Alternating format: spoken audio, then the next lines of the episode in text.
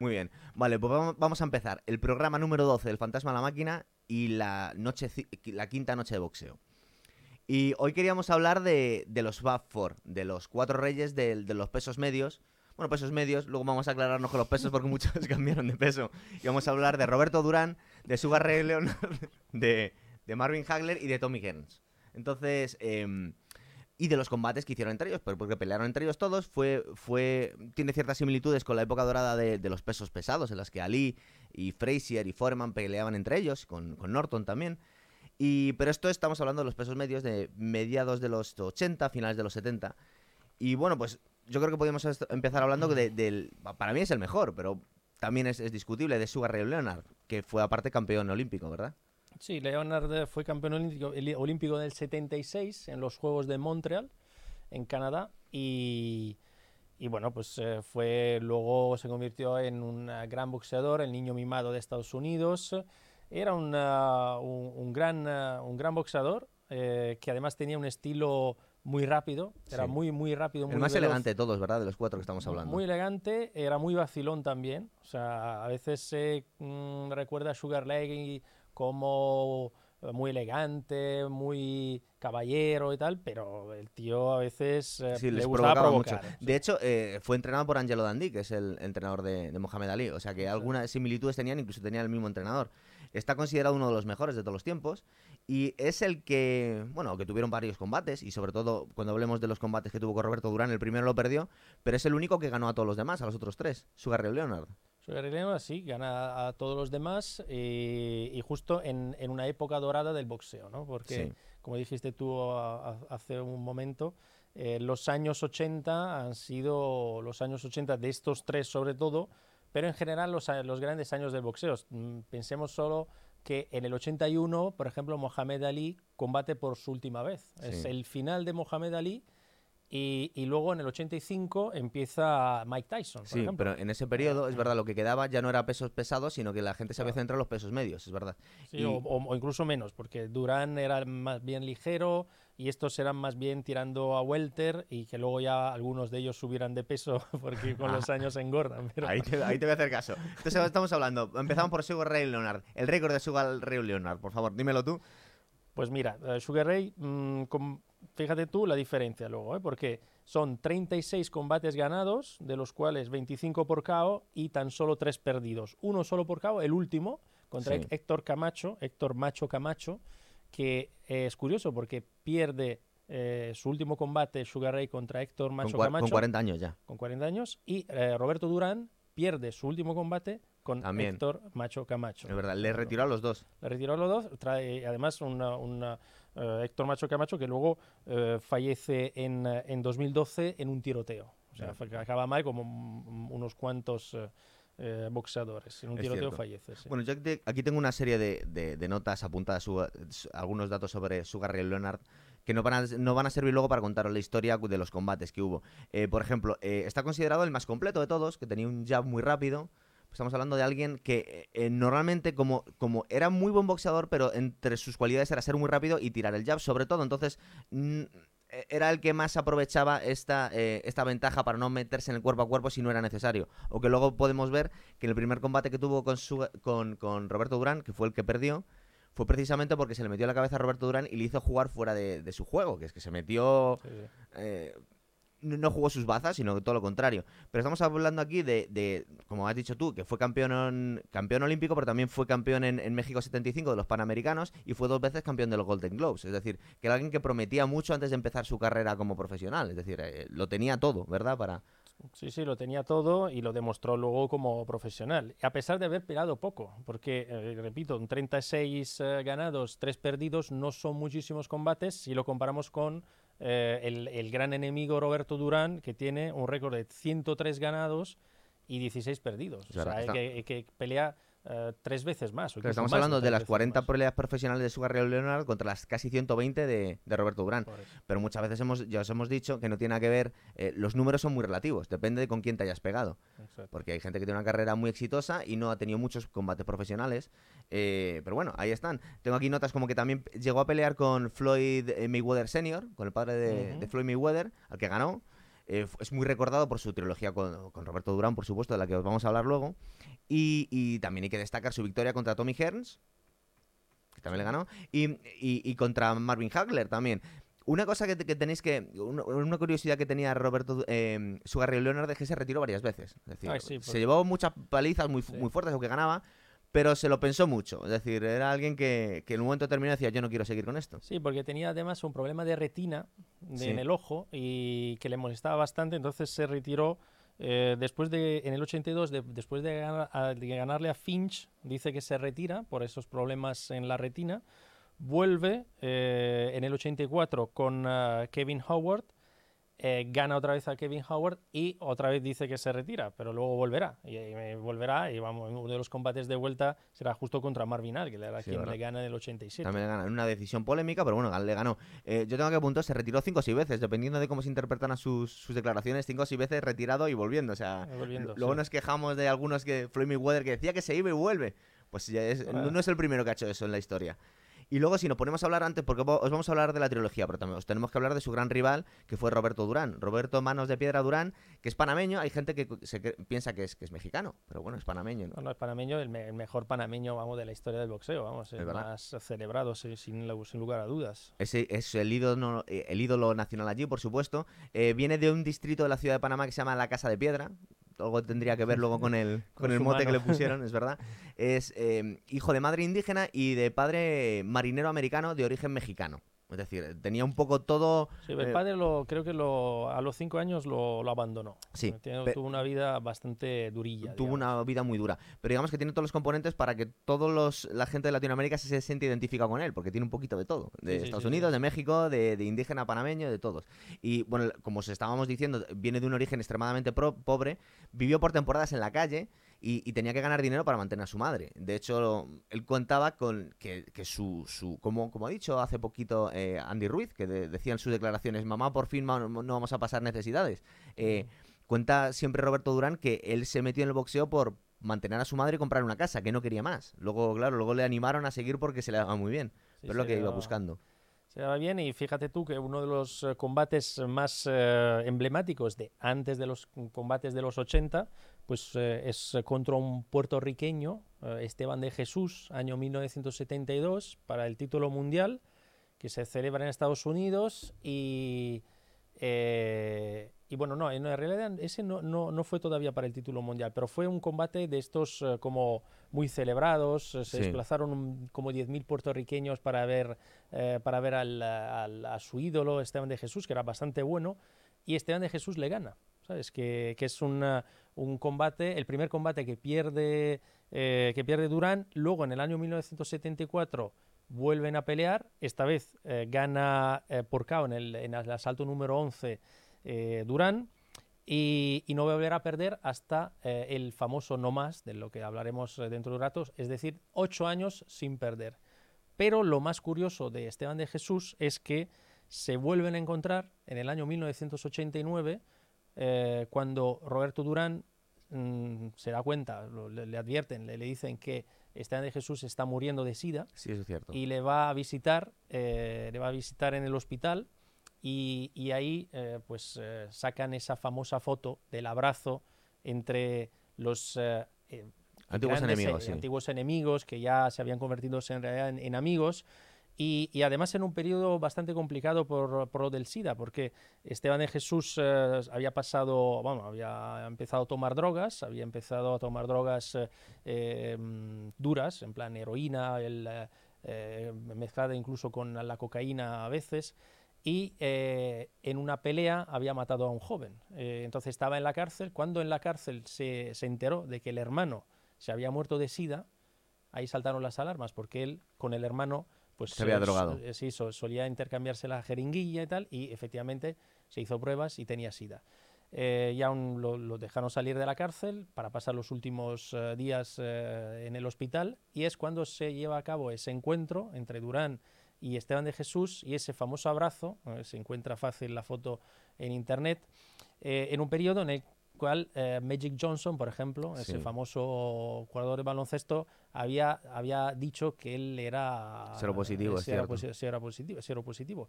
Y en un periodo en el cual eh, todavía se sabía muy poco sobre SIDA. Eh, y, y- y además moría mucha gente. Es decir, ahora se nos ha olvidado un poco lo duro que fue en esa época, en los 90 y sobre todo los 80, la cantidad de gente que se llevó, que se, se- se llevó la enfermedad. Sí, es verdad. Aparte podéis ver, eh, creo que está el vídeo incluso del funeral en el que habló Roberto Durán, porque luego habló muy bien de y le dijo que era un campeón. Y, y la verdad es que em, luego Roberto Durán se ha llevado muy bien con, con- con todos sus rivales, a los que ha desquiciado y les ha dado palizas bien Sí. duras, pero Sí, bueno, con Sugar Ray eh, todavía hay ese pique de... Todavía se pican de vez en dice, cuando. Nunca me ganó, nunca me ganó en ese...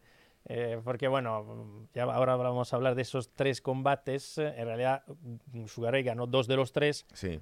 pero, pero bueno, son, curio- son curiosos, Son curiosos. y Hombre, especiales los el, tres. el más, el más importante para mí es el primero, pero porque eh, no solo fue una sorpresa, sino eh, que es el más largo y donde se ven un, em, una lucha realmente uno contra otro, porque, em, bueno, no vamos a adelantar los acontecimientos. Primero estamos hablando de algunos detalles de, de, de Roberto Durán. Hay que decir también, de, em, por ejemplo, datos como que es el, boxeador preferido de Mike Tyson. Mike Tyson cuenta con que estaba viendo en, o algún día os hablaremos, haremos varios, varios capítulos de Mike Tyson, porque era, era un, eh, es un estudioso del boxeo.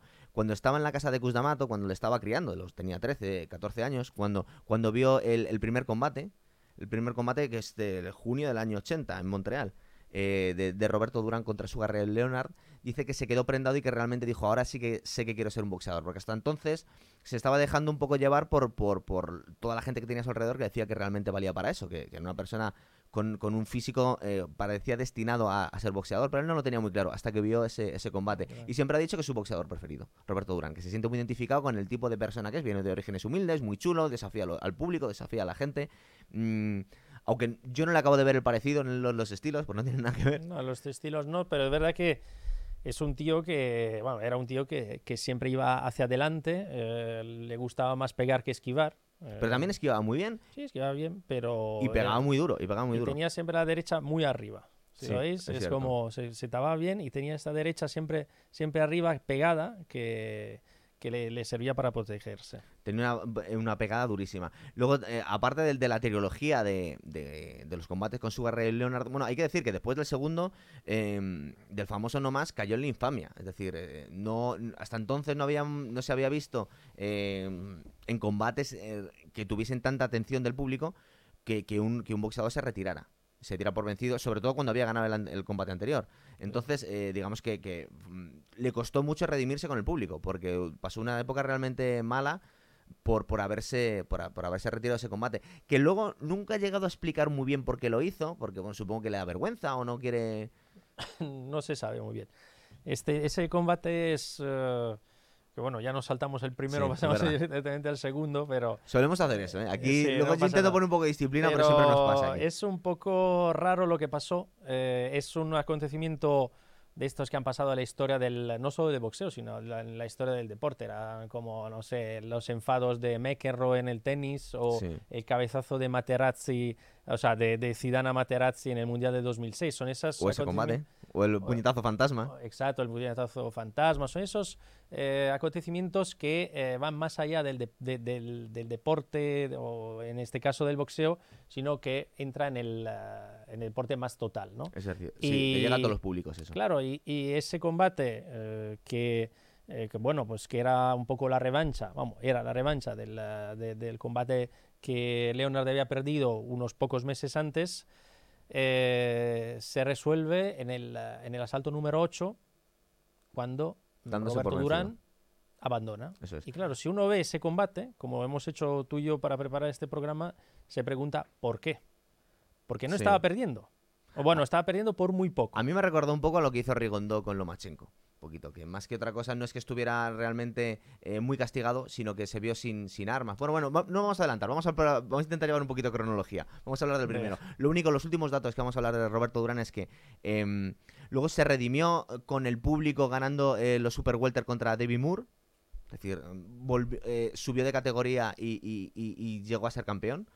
Y luego también hay que deciros que, que perdió con, con, con Tommy Hearns y con Marvin Hagler, perdió contra los dos, y que también fue retirado, como ha dicho antes Mateo, por, por el- que es una curiosidad, que, que justo eh, por, por, por Héctor Camacho, eh, Sí. Héctor Macho Camacho, es decir, que, que a su gran rival ya él lo retiró el mismo boxeador, también supongo que muy mayores. No tengo aquí justo el, el momento exacto en el que le retiró. Sí, pues fíjate, Durán, eh, último combate en el 2001, o sea, está bien. 2001, estamos hablando de un boxeador del año 1951, y sin embargo, eh, Sugar Ray Leonard, que es del año 1956, con lo cual había esos Era cinco años que son importantes, eh, último combate 1997, en su único KO contra eh, Héctor Macho Camacho en el eh, quinto asalto. Bien, a ver si nos acordamos luego después. Bueno, entonces os vamos a hablar de la trilogía de, de, de los combates de Sugar Ray Leonard contra, contra Roberto Durán. El primer combate, eh, que fue el 20 de junio del 80 en Montreal, en Montreal justo donde había ganado las, las, las Olimpiadas también Sugar Ray, Leonard, había muchísima expectación. Es decir, ahora mismo da la sensación cuando la gente lo ve que, que Sugar, Sugar Ray Leonard era el campeón y, y- y- y Roberto Durán era una especie de, de- de boxeador famosillo latinoamericano, pero no es cierto. Es decir, era- te- tenía ya muchísima potencia y era un gran campeón de Latinoamérica. Es verdad que, que seguramente en Estados Unidos no era muy conocido todavía. No, bueno, era, era bueno y además tenía cinco años más, con lo cual pues había, había peleado más, era, era bastante bueno y además había una cosa de, digamos que va más allá del boxeo, y sabes que a nosotros nos gusta ir un poco más allá y ver Sí, un para poco contaros las curiosidades. la que hay. curiosidad, eh, pues mira, eh, entre Panamá y Estados Unidos, eh, unos años antes se había firmado el acuerdo Torrijos-Carter, es decir, presidente de Panamá, presidente de Estados Unidos, para la devolución del Canal de Panamá. El Canal de Panamá ya se ha co- construido en el año 1914 por los norteamericanos y, y había sido cedido por los panameños a los norteamericanos, que habían construido ese canal, se beneficia- beneficiaban los panameños, pero a cambio se lo habían cedido. Es decir, todo lo que pasaba por ahí lo recaudaba en Estados Unidos. Claro, con el paso del tiempo a los panameños no les pareció una gran idea esa y, Claro. y- y- y quisieron pues la devolución. Esa devolución se lle- llevó a cabo con la firma Torrijos Carter año 1977. Un año después, año 1978, Carter con su séquito y con su, con su esposa se van eh, de visita a Panamá y son recibidos entre abucheos y, y disturbios. O sea que la, digamos que el Estaba el ambiente ambiente- calentito. estaba allí. calentito. Estamos en el año 1978. El combate es en el 80, pero sabemos perfectamente que determinados combates no se preparan de la noche a la mañana, con lo cual seguro que se estaba hablando de eso por lo menos desde finales del año 1979. Es verdad. ¿Y dónde se lleva a cabo? Como bien dices tú, no en Estados Unidos, sino en Montreal. Eh, no se sabe por qué, tam- tam- tampoco hemos in- investigado mucho por, Hace ya eh, muchos años sí, de sí. entonces. No, sí, si tiene algo que ver esas no muy eh, buenas relaciones entre los dos países, pero Para hacerlo en terreno neutral es claro, posible. es un terreno neutral. Es un terreno neutral, pero claro, la prensa lo ve también como no tan neutral porque ahí había ganado cuatro años antes eh, Sugar Ray Leonard había ganado la Olimpiada, con lo cual era como un terreno más favorable supuestamente para, para Sugar Ray Leonard y veremos que no Es verdad. así. Es verdad. De hecho, vamos a ver, eh, el, el- el- el combate eh, ya estaba el ambiente muy calentito, pero se encargó Roberto Durán de calentarlo mucho más. En los pesajes, en los días previos y en las entrevistas, estuvo intentando desquiciar y lo consiguió a Sugar Ray Leonard. De hecho, estuvo hablándole casi más tiempo a la esposa de Sugar Ray Leonard que, a, que al- a su rival en la rueda de prensa. Y, y de alguna forma podemos ver en el combate como surtió efecto. Es decir, eh, hay veces que funcionan todos estos insultos y todos estos piques con los, entre los boxeadores. Sí, porque además, eh, bueno, él era, era guapete, era así como bastante ligón, y, y, y entre los dos había una diferencia de, de- de altura. mm, Sí. O sea, uno, eh, Sugar Ray, o 1,78, el otro 1,70, y con lo cual una diferencia de peso. Es decir, eh, Roberto Durán era un gran peso ligero, pero tuvo que subir a los welter para, para enfrentarse a, a Sugar Ray. Con lo cual, digamos que en el pronóstico el favorito Sí, aparte Tenía que era campeón ser, eh, olímpico, eh, en Estados Unidos era mucho más famoso, aparte que tenía la ventaja de bastante más alcance, claro, son 7 centímetros más, o 8 centímetros más, Sí, sí. es, es mucho eso en el... De hecho, como lo vamos a ver luego en, en el combate de Hagler con, con Ernst, que había muchísima, eh, muchísima diferencia de, de envergadura.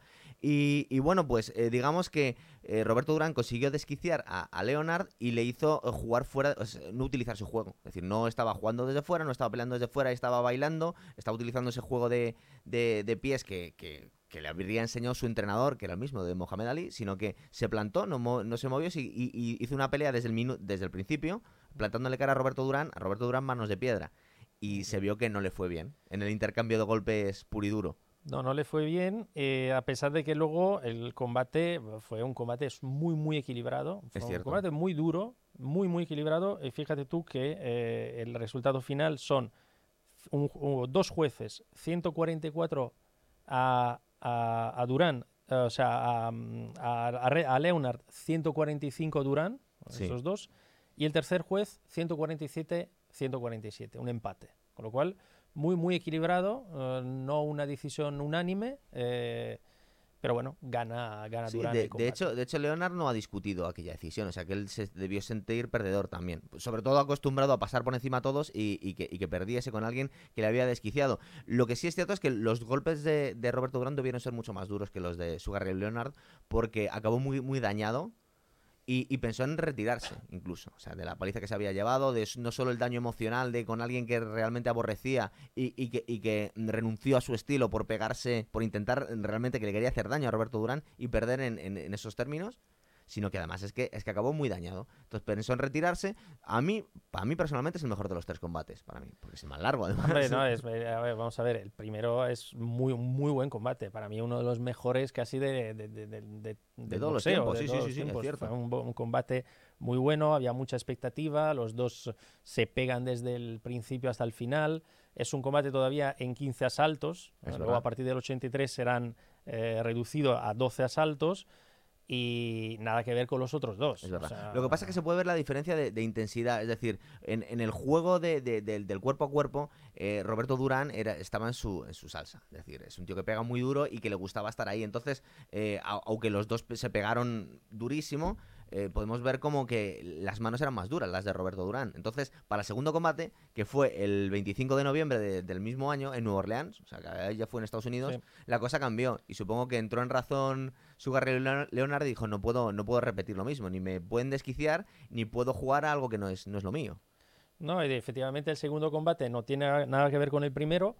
Eh, en el segundo combate Sugar Ray eh, se mueve muchísimo más, Eso es. va mucho más atrás, esquiva mucho más y Roberto Durán mm, pues espera. Eh, tampoco, tampoco ataca mucho. Es un combate mucho más aburrido si lo comparamos con el primero, pero es un combate que si alguien está interesado lo puede volver a ver hoy en día, verá cómo en el eh, asalto número 8, que es el asalto del famoso no más, es Sí. cuando, cuando Durán abandona. Sí. Eh, uno dice, bueno, ¿por qué ha abandonado? ¿Lo estaba dando tal paliza como para abandonarlo? Realmente no, Pues no. supongo que, que se No. vio sin, sin recursos, que no podía ganar eso y que, y que, y que aparte eh, cambiaron las tornas y Sugar Ray Leonard en ese, en ese combate le estaba haciendo burlas a Roberto Durán. Le estaba haciendo la lengua, le estaba provocando y supongo que fue la frustración de, no, de ver que no podía ganar el combate unido a, a- a- a- a las burlas. Es decir, se, se- se sentía que se mofaban de él y le estaban provocando. Sí, pero lo que pasa que no lo sé. Yo esto mm, me parece tan raro porque en el Sí, es fondo muy raro, no, si, si uno ve y se puede ver cuán- a cuánto estaba la diferencia de los jueces hasta ese, ese punto, estaba ganando por muy poco eh, Sugar Ray, pero por muy poco. Es Sí. decir, gana dos asaltos eh, eh, Durán y, y se lleva el combate. Y, y todavía quedaba. eh, estamos en el asalto número 8, quedaban siete asaltos más. Mm, no tiene sentido, no se estaba llegando ningún- ninguna paliza, estaba llegando menos que si lo comparamos con el, el combate anterior, pero bueno, pues eh, hay maneras de perder y manera de perder. La manera de perder que eligió él eh, Fue de muy extraña, abandonar fue muy no es la mejor. Él cuenta también en algunas entrevistas que es que no había entrenado, había tenido que bajar demasiado peso, porque Roberto Durán era una persona que engordaba muchísimo, es decir, no se cuidaba nada entre combates. Le gustaba mucho la fiesta, beber, comer, y, y tenía que hacer unas dietas durísimas para, para ponerse en el peso. Entonces Sí. él cuenta que se veía muy débil. Eso me lo porque- creo más. Porque ser. había, había tenido que bajar 10, 12 kilos de golpe. Pero bueno, No, eso, Eso sí, no- eso de hecho yo creo que es eh, por ahí van los tiros. Es decir, él estaba muy débil, veía que no le podía ganar, no, no porque eh, el otro fuera muy superior, porque hasta ese momento no lo era, pero el- el- la idea de tengo que todavía siete asaltos por delante, he llegado a la mitad, me quedan siete y no puedo más. Estoy, Sí. estoy cansado, más que no me estoy llevando una paliza, pero pero veo imposible ganar. no, no, no lo veo fácil y veo que me estoy, vamos, eh, luego es verdad que por cosas que he leído por ahí eh, por internet y tal, pues esa misma noche salió de, de marcha eh, Durán, o sea que sí, te- se, era, se- se recuperó bastante pronto por lo visto, pero Sí, pero fue para él fue para su prestigio fue, fue muy duro realmente retirarse así, porque luego se convirtió en un paria en el mundo del boxeo y tardó en, en, en- en redimirse porque por eso, por lo que hemos dicho, que no era algo a lo que estuviéramos acostumbrados. Ahora mismo a Lomachenko le llaman Nomaschenko porque está estamos acostumbrados a ver cómo, cómo hace abandonar a varios a varios rivales. A mí me recuerda bastante al combate con Rigondo, porque mm, tampoco pero vi a- Rigon- Rigondo se estaba llevando una buena paliza. Sí, pero pero podía haber aguantado más, es decir, Sí, eh, pero, pero vamos, Rigondo, sí es verdad, es verdad. Rigondo estaba, vamos, Es verdad que, que- desquiciado, que iba, que iba a perder. También, fíjate, en, en el momento fue muy elegante Lomachenko cuando le disculpó y dice, bueno, es que son mucha diferencia de peso, está totalmente fuera de su categoría. Yo ni siquiera considero que le haya ganado porque él es mucho más pequeño que yo, es verdad que es mucho más pequeño, pero, pero bueno, ahí, ahí queda la cosa. Y luego el tercer combate, el tercer combate es del año 89, pasaron nueve años. Mm. Y ya fue en Las Vegas. Yo esto casi lo considero un combate casi de exhibición, porque estaba Sugar Ray Leonard defendiendo el título, pero que eran ya muy mayores. Ganó con facilidad a Sugar Ray Leonard, aunque recibió bastantes heridas. Es que, es que pegarse con Roberto Durán era. Había que tenerlo, es como dice él, para subirse al, al rinconel. Sí, de- si uno ve el combate, ve que llegan hasta, el, eh, hasta prácticamente el final, eh, pero mm, los grandes asaltos de, de Durán son los últimos. Eh, Sí. Los, primeros, los primeros asaltos son muy aburridos, es un pesaje más elevado, se ve que ya estamos en otra mayores, catego- claro. categoría de peso. Y la verdad que son bastante lentos, eh, bueno, bastante lentos. Eh, Sugar Ray no es lento para nada, tampoco lo era en aquella época, siguió mm, peleando casi 10 años más, el otro se siguió peleando más de 10 años más, eh, pero eh, no sé, se respeta mucho, eh, Sí. demasiado en ese, en ese Sí, o sea, no, no tiene nada que ver con los otros. Es, es otra cosa completamente distinta, por eso nueve años después. Y luego, si os, os hablamos de- del otro combate que habíamos que habíamos acordado era el, el- lo, llamaron la guerra entre en mayúsculas el combate entre entre Hagler y, Ernst. Fue un combate súper esperado y, y realmente a mí es de- eh, también es uno de los combates más importantes de la historia. Eh, se pegaron en el año 85 estamos hablando de otra época justo un poquito antes de que empezara la era de Tyson en la que todavía el- la atención de los de los aficionados al boxeo estaba en los pesos medios porque es donde había donde, donde había caído y bueno, os hablamos, primero os hablamos de, de- de Marvin Hagler, que su, su apodo era maravilloso, le llamaban así. El récord, antes de, de liarla, ¿qué Bueno, récord tienes tú? Marvin Hagler, que mm, además nació en Brockton como Rocky Marciano. Muy bien. Como Rocky Marciano. Aquí estudiamos o sea, en este Brockton, programa. eh, vamos, ciudad importante de Estados Unidos. Nace en el año 1954, perdón, 54, es decir, eh, dijimos Durán en el 51, Leonard en el 56, estamos ahí. Ahí estamos. Eh, 54, 62 combates ganados, de los cuales 52 por KO, es decir, 78%. Es Ti- muy tiene, tiene el alto. porcentaje más alto de caos del- de los pesos medios de la historia. que es, es brutal. Y eh, tres perdidos nunca por KO. Nunca Sí. por. Esto, eh, Marvin. Era un tío durísimo. Yo creo que era el más duro de los, de los cuatro, los que estamos hablando. Es decir, y aparte había, había unos, unos. Ya estábamos entrando en la época en la que se grababan anuncios y que realmente estábamos. Tenía más contenido audiovisual el aficionado al boxeo. Y se estuvo calentando el combate durante mucho tiempo y se le veía correr gritando guerra. En, en- en anuncios de anunciando el combate y era, era un tío monstruoso. De hecho, contaba como, como se encerraba en, en hoteles abandonados, que estamos un poco hablando de la época que salió la película El Resplandor, y él le gustaba encerrarse en, en, en hoteles que daba miedo, en zonas que cuando, cuando llegaba el verano no, no tenían ningún... estaban abandonados, básicamente.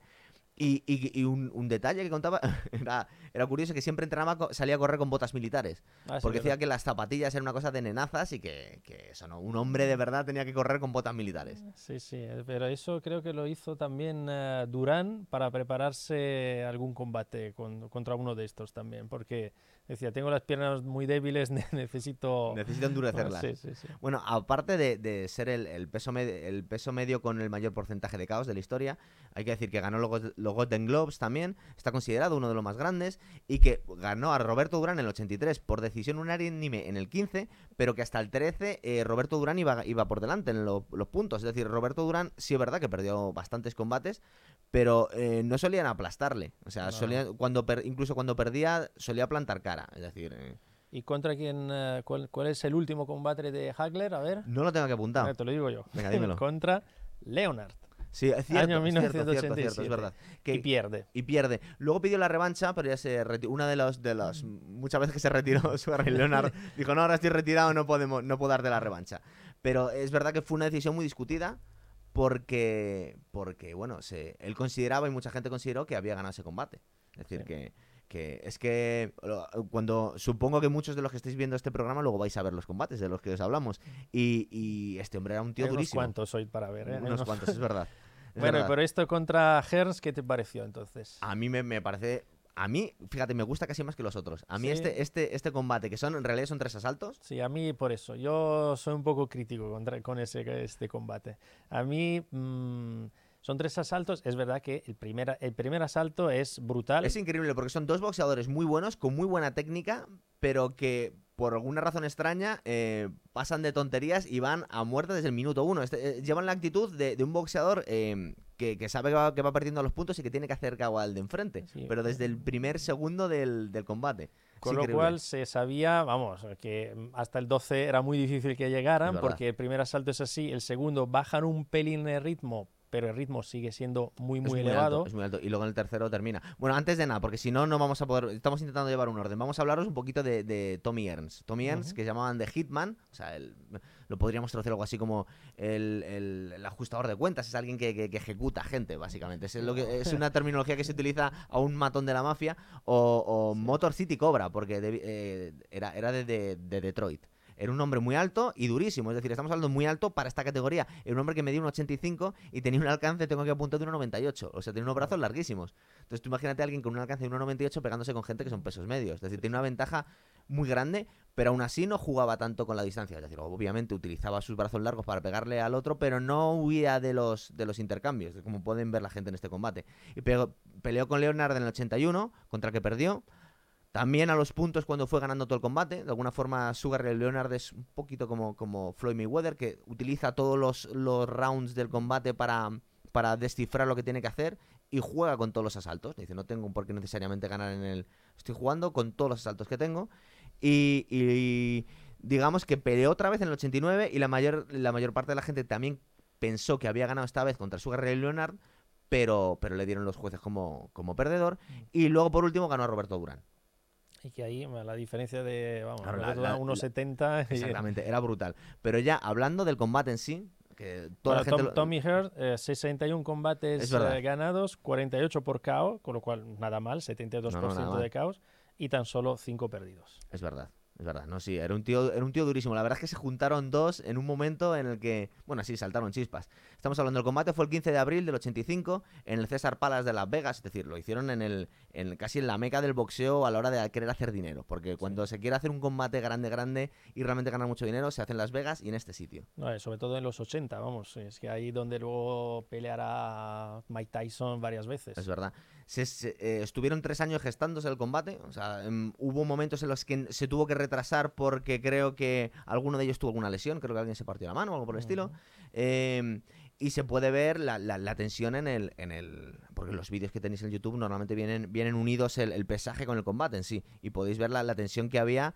No se estaban vacilando, realmente solo se odiaban y se miraban de forma, de forma bastante intimidatoria, pero no, no, no se estaban insultando. Simplemente estaba bien claro que iban a ir a, a, a matarse. Y como A os por todas. A por todas. Y como os ha contado Mateo, pues hubo solo tres rounds que están considerados. Hombre, realmente debe ser uno de los mejores combates de la historia, pues sobre todo por lo concentradito que está, que son solo tres rounds, ¿verdad? Sí, sí, no sé, uno de los más duros seguro y, Está uno claro. de- y sobre todo por el nivel que tenían los dos, dos grandes campeones eh, y, y nada, en tan solo tres rounds lo, lo dan todo el primero es brutal, Es verdad. vamos, además eh, eh, en, eh, en los vídeos se, se oye el público chillando desde el primer segundo. Sí, sí, porque es, yo eh, creo que la gente no se esperaba.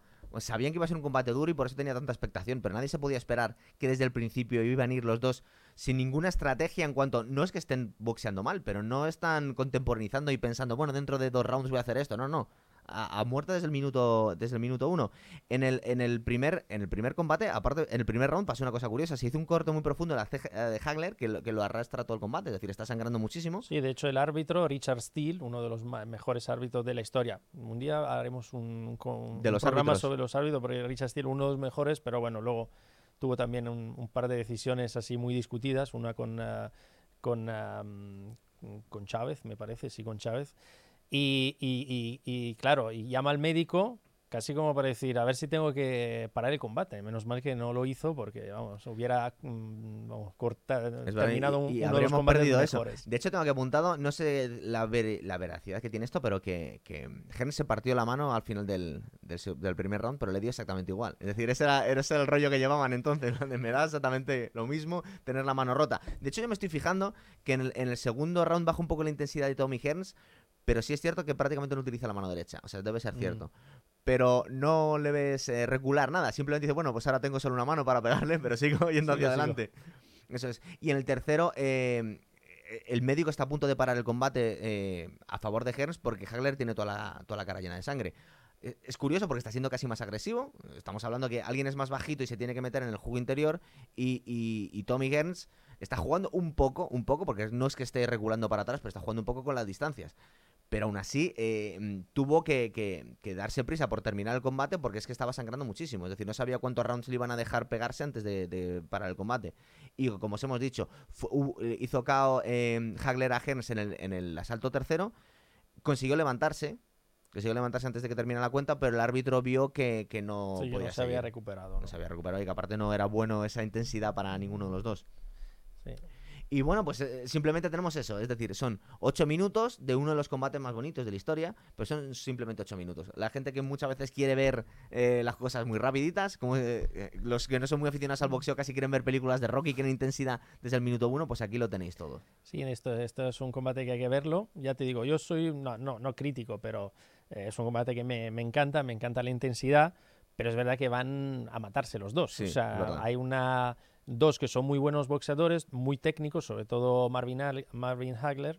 Eh, en ese combate no se aprecia tanto la técnica porque es que se dan todo el rato y, no se defienden mucho porque se llevan muchos golpes. es verdad que pasan manos y algunas manos se pasan muy bien, pero parece accesorio porque realmente están los dos empeñados en dejar cabal de enfrente, es verdad. Es, bueno, es bonito el espíritu con el que pelearon porque era como, bueno, tenemos que llegar al asalto número 12, pero no nos da igual. Era imposible. yo lo que no me, fijo eh, en ese momento es si, si se dieron la mano o que luego quedó la cosa yo no sé si era, era demasiada tensión como para luego felicitarse en ese momento, no lo sé. Me da la sensación también que se, que se inauguró un poco la temporada de combates muy corto, porque luego empezaría la, la saga de Mike Tyson en la que la gente pagaba una barbaridad por, por ver combates de 20 segundos y cosas así. Y yo creo que pues, luego, ¿querías hablar algo más de esto o hablamos ya de la actualidad? No, yo creo que ya con esto bien y la actualidad... Bueno, tenemos que hablar de pues, Pacquiao Zurman, claro. Sí, que es el gran combate de estos días, del 20 de julio un gran combate, la verdad, que no, no, no, lo, no, lo esperábamos, ¿verdad? Porque no. Pacquiao está un poco intermitente. es verdad que hubo momentos en los que parecía que iba para abajo, que ya estaba muy mayor, pero está resurgiendo de las cenizas el hombre. Hombre, yo no lo, me lo esperaba para nada. Llegar al, al final, o sea, 12 asaltos. Con el campeón. Con el campeón. Y con 40 años. Claro, Pacquiao 40 años, Turman 30, 10 años de diferencia.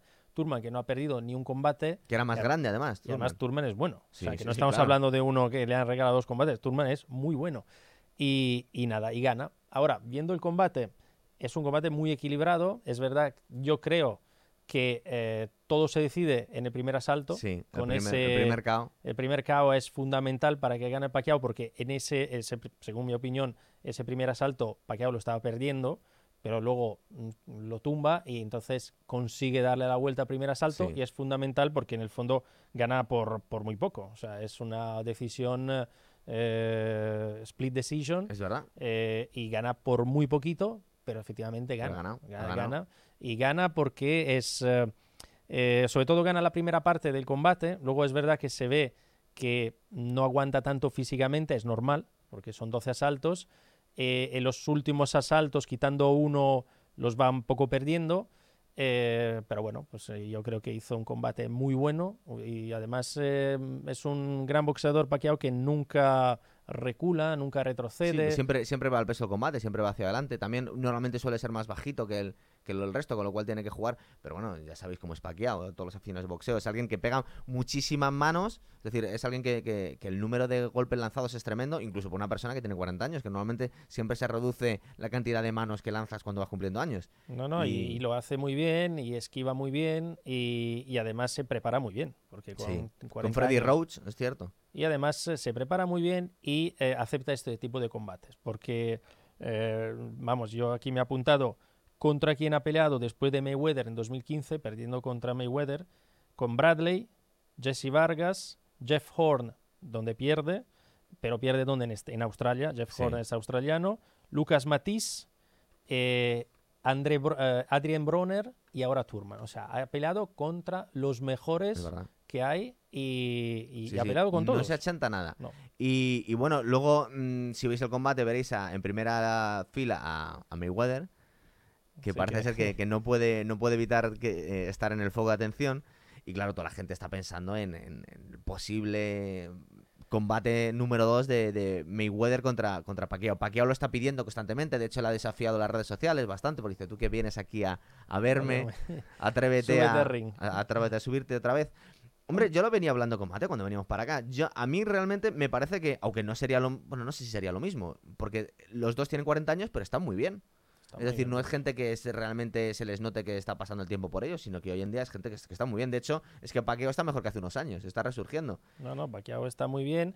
Sería un, este sí que sería un combate, la verdad que muy bonito. Movería Eh, muchísimo dinero, igual más, bah, que, muchísimo. más que ninguno en la historia. Sí, muchísimo porque se está viendo como Pacquiao no está acabado. O sea, para este, este, este combate, eh, ganar, ganarle a Turman ha sido Sí, sí, muy importante porque, Rejuvenecer, es claro, decir, no estoy acabado, ojo. ¿Quién me va a esperar? ¿A ¿Contra quién voy a pelearme ahora? ¿Errol Spence? ¿Terence Crawford? Que son los dos mejores. O Mayweather. o Mayweather. O sea, es que no me. No, ya contra los demás ya he peleado y he ganado contra casi todos. Es verdad. Y a Mayweather no le hemos visto ir para abajo. No, y Mayweather lo que pasa es que ya hace unos años que no se sube al ring, quitando esa eh, cosa, espectáculo lamentable contra McGregor. eh, entonces, bueno, pues si quiere, eh, tienes que volver. Y, Sí, y no, y luego- a ser luego habría que ver qué- complicado. Luego habría ver qué pasa. Pero bueno, eh, hombre, a los dos nos gustaría. Es A verdad que sí. luego de... Sí, nos gustaría A mí verlo, sí. porque aparte se movería muchísimo dinero. Y luego, bueno, luego íbamos a hablar también... Pues tú me, me ibas a hablar, que me venías contando el, el último combate de Gervonta. Sí, Gervonta Davis eh, ganó ayer, creo, eh, a un- Ricardo Núñez en el segundo asalto. O sea que Gervonta tiene mucha pegada. eh, la verdad que el primer asalto estaba muy equilibrado, eh, en el segundo también, hasta que le, le caza con, con un golpe muy certero. Es muy bueno. A mí ese hombre me y, gusta y muchísimo. luego le, le caza otros dos eh, en plena cara y el árbitro interrumpe ya para el, para el combate porque ve que... Y de hecho el otro ni protesta ni nada porque le han llegado tres golpes seguidos muy fuertes Y no tiene ganas y, de... y ya está, o sea, un combate un poco así, porque, mm, bueno, pues Ricardo Núñez eh, eh, creo que había perdido solo un combate, mm, pero bueno, no, eh, ya, ya te digo, as- un asalto y medio no da para mucho como para Claro, para la... mm, Sí, la, la trayectoria, de- trayectoria de, de de- este- Hombre, yo supongo bueno. que cada vez es más inevitable que acabe peleando con Lomachenko. Porque es el combate que está perdiendo toda la gente. Se dice que Floyd Mayweather le está protegiendo un poco, porque es, es- dice que todavía es muy joven, es cierto que es muy joven todavía Gervonta, pero, pero bueno, y de hecho, también lo que a, a mí, mucha gente se mete con Mayweather, y yo sé que soy muy fan de Mayweather, le tengo mucha simpatía, normalmente le, le, le- le defiendo, pero sí es cierto que las últimas ruedas de prensa de Gervonta es que no habla Gervonta nada, es básicamente la, la da otro. Mayweather. Entonces llega un punto en el que mm, si quieres el foco, sigue peleando, si no, retírate de Hombre, verdad. Gervonta no, sí, sí, el otro sí, ah, y Gervonta no es mediático para nada. O sea, pero no va a aprender a serlo nunca, No, porque nunca tiene el micrófono No, delante, pero además, eh, yo lo sigo en eh, las redes sociales, lo sigo en, en yo también. Instagram y se meten con él porque se viste fatal el tío. Es que es bastante ridículo. Entonces saca unas fotos creyendo que es eh, el nuevo. Que mola mucho que y- sí, que mola mucho y se mete todo el mundo con él porque no, no mola nada en el fondo. Entonces, eh, vamos, que no tiene mucho que ver con Mayweather Sí, y seguro que no va a ser. eh, mm, vamos, no va a ser como él. Y no va a ser como él, ni siquiera no, no va a ser, sobre todo, mediático como Mayweather. Es verdad. Hombre, tendría que espabilar mucho también. Pero, pero vamos a ver, eh, aptitudes tiene, porque es muy bueno, es muy bueno. Y aparte que recuerda, a mí me recuerda mucho a Mayweather en el estilo. Bueno, supongo que, que tiene que, que recordar por narices porque le han entrenado allí. Sí, lo, lo malo de esos pesos que son pesos tan pequeños que tampoco hay, eh, primero, no mueve mucho, mucho interés, A no ser que sea Lomachenko, que es Exacto. algo muy espectacular. pero si no, y, y luego son tres, lo buen, los buenos son dos o tres. claro, es que eh, tienen que pelearse porque tienen que pelearse. claro. No, hay, no hay más gente. Este es el problema. Y luego ya por último teníamos que hablar de, de la muerte de, de Whittaker, que os hablamos en el primer programa que tuvimos aquí de, de la, la noche de boxeo. Parece ser que le atropellaron. Sí, lo atropellaron. Whittaker, pues eso, hablando antes de la- los grandes de los años 80, pues Whittaker, uno de ellos que empieza a mediados de los 80, luego en realidad los grandes eh, éxitos son más tirando a los años 90, pero para mí uno de los grandes del boxeo, uno de los que mejor esquivaban. eh, y vamos, lo- aquí en España pues tenéis ese combate importante contra el Poli Díaz. Eh, pero bueno, pues un, uh, un grande y que Sí. que sí que falleció hace unas dos o tres semanas. Es verdad. Bueno, eh, fue un gran combate, pero porque era el boxeador que teníamos, pero la verdad es que. pues, No, la bueno, verdad que no, no no- había no- mucha historia. no había mucho que hacer. no, no había Sí, le puso muchas ganas, Poli, pero nada más. Y, y bueno, y luego también eh, han, muerto hace poco un boxeador, un boxeador ruso que se llama Dadasev. Que Sí. parece ser que, aparte podéis ver el vídeo, es una cosa bastante dura de ver el, el- cuando el, el entrenador intenta parar el, el- el- el- en, en- en lo- Combate. en- en los descansos, intenta parar el combate y, y- y le dice unas, unas frases muy emotivas y creo que, que- que al final él le convence para, que, para, para, para abandonar, pero aún así los daños ya estaba hecho y murió esa noche en el hospital. O sea que para, para recordar a la gente que, que el boxeo, como dice mucha gente, que aquí no se juega. que esto, No, aquí la gente te está jugando la vida, de verdad. No, sobre todo eh, es, mm, a ver, en esto hay que tener mucho cuidado cuando hay que bajar mucho de peso antes de un combate. Sí. Y esos eh, eh, ayunos, eh, no, no tomar líquido, el estar luego deshidratado y recibir sí, golpes en la cabeza es muy te mala puede combinación. pasar factura. Y luego para los siguientes combates, Sí, por pues, favor. yo me, he- me he apuntado dos.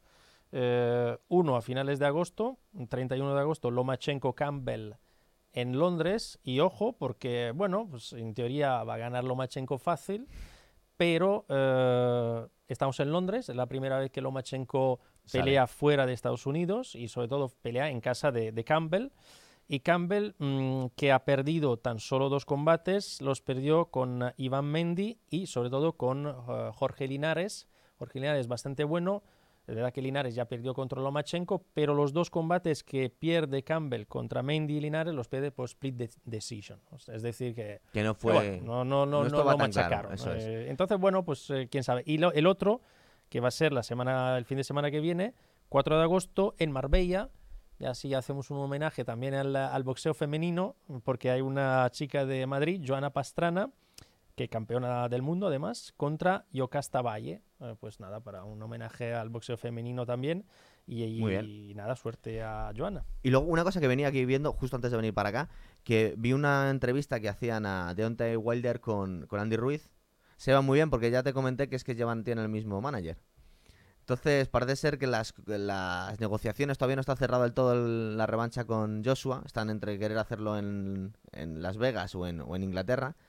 Y mm, yo no sé si al final acabarán dejando en estacada a Joshua y peleando estos dos, porque, porque es posible. Y, y yo creo que para Wilder es más fácil. Sí, para Wilder es más fácil y para Pegarse Ruiz con- con sería un grave error. Sí. Porque, Porque le van a machacar. porque le van a machacar y sobre todo porque ya se terminaría.